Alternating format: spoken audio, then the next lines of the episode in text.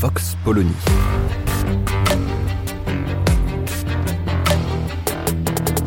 L'actualité vue par la directrice du magazine Marianne, Natacha Polony.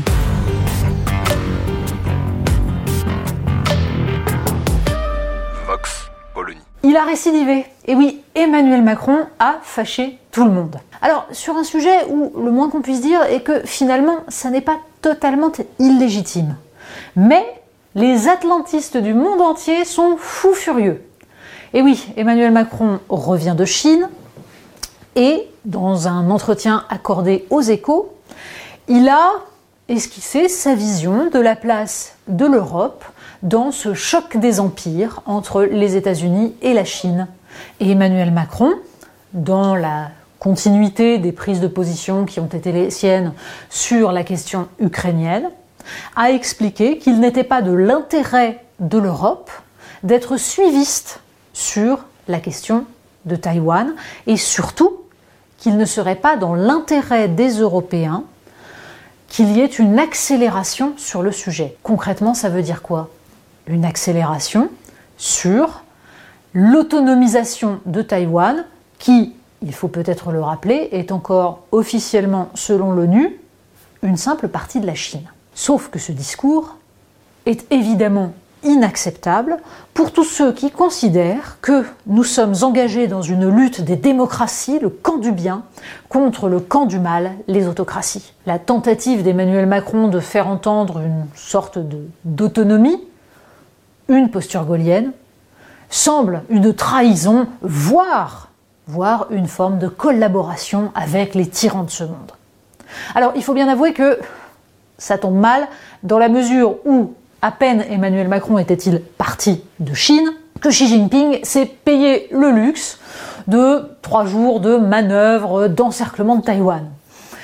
Ça sonnait un peu comme une humiliation. Alors évidemment, ce n'était pas contre Emmanuel Macron, enfin en tout cas pas officiellement, il s'agissait de répondre à la visite de la présidente taïwanaise aux États-Unis. C'est pain béni pour tous ceux qui veulent expliquer que Macron serait en fait prisonnier de sa bienveillance vis-à-vis d'une Chine qui serait, elle, dans une posture guerrière. Mais de fait, Xi Jinping a toujours annoncé la couleur. Taïwan fait partie de la Chine et doit rejoindre pleinement la Chine, quel que soit le délai. À ceci près que jusqu'à présent, la Chine était plutôt dans une posture de long terme, mais la dimension guerrière a tendance à prendre de l'ampleur au fur et à mesure que les officiels américains, pas encore la Maison Blanche, mais le Congrès dans toutes ses dimensions, flattent les tentations autonomistes taïwanaises en expliquant que Taïwan est le poste avancé de la démocratie. Alors il y a plusieurs problèmes en fait dans cette histoire. Premier problème, pourquoi est-il impensable, même en France, de faire entendre une position qui, pendant des décennies, a semblé une évidence pour les Français, à savoir que nous n'étions pas inféodés aux États-Unis. Même venant d'Emmanuel Macron. Alors peut-être surtout venant de lui, lui qui s'était fait élire en 2017 en séduisant justement tous les atlantistes favorables à la mondialisation américaine, tout à coup ils ont l'impression d'être pris à contre-pied, c'est normal. Mais il y a de toute façon, dans le milieu médiatico-politique français, une forme de béatitude vis-à-vis des États-Unis qui interdit toute vision un petit peu rationnelle et qui considère que expliquer l'idée d'une troisième voie est déjà de la haute trahison.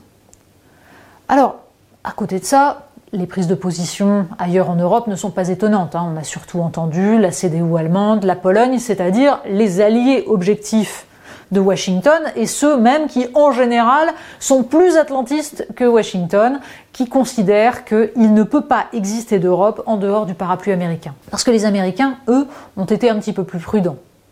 La Maison-Blanche s'est gardée de pousser les hauts cris, il s'agit de faire croire que, bien entendu, ça ne pose aucun problème qu'on se détache un petit peu des États-Unis. Après, on n'est pas dupe.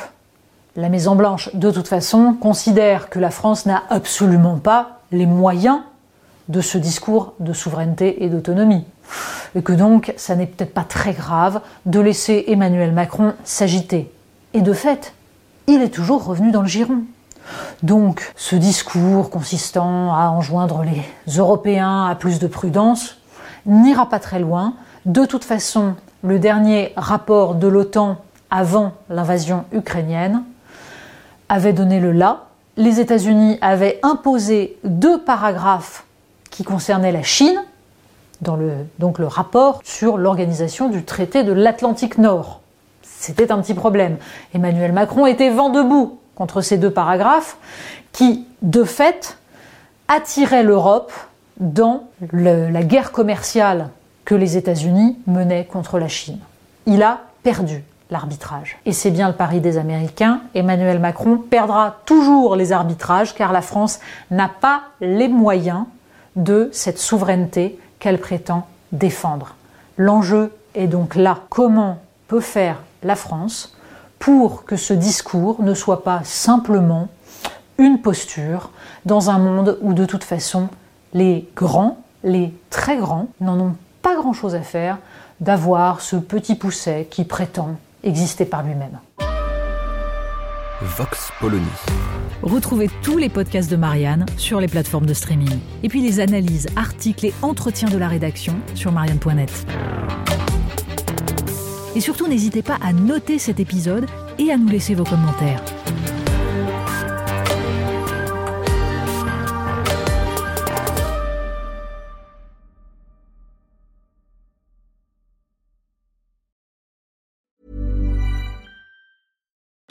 Join us today during the Jeep Celebration event. Right now, get 20% below MSRP for an average of 15178 under MSRP on the purchase of a 2023 Jeep Grand Cherokee Overland 4xE or Summit 4xE.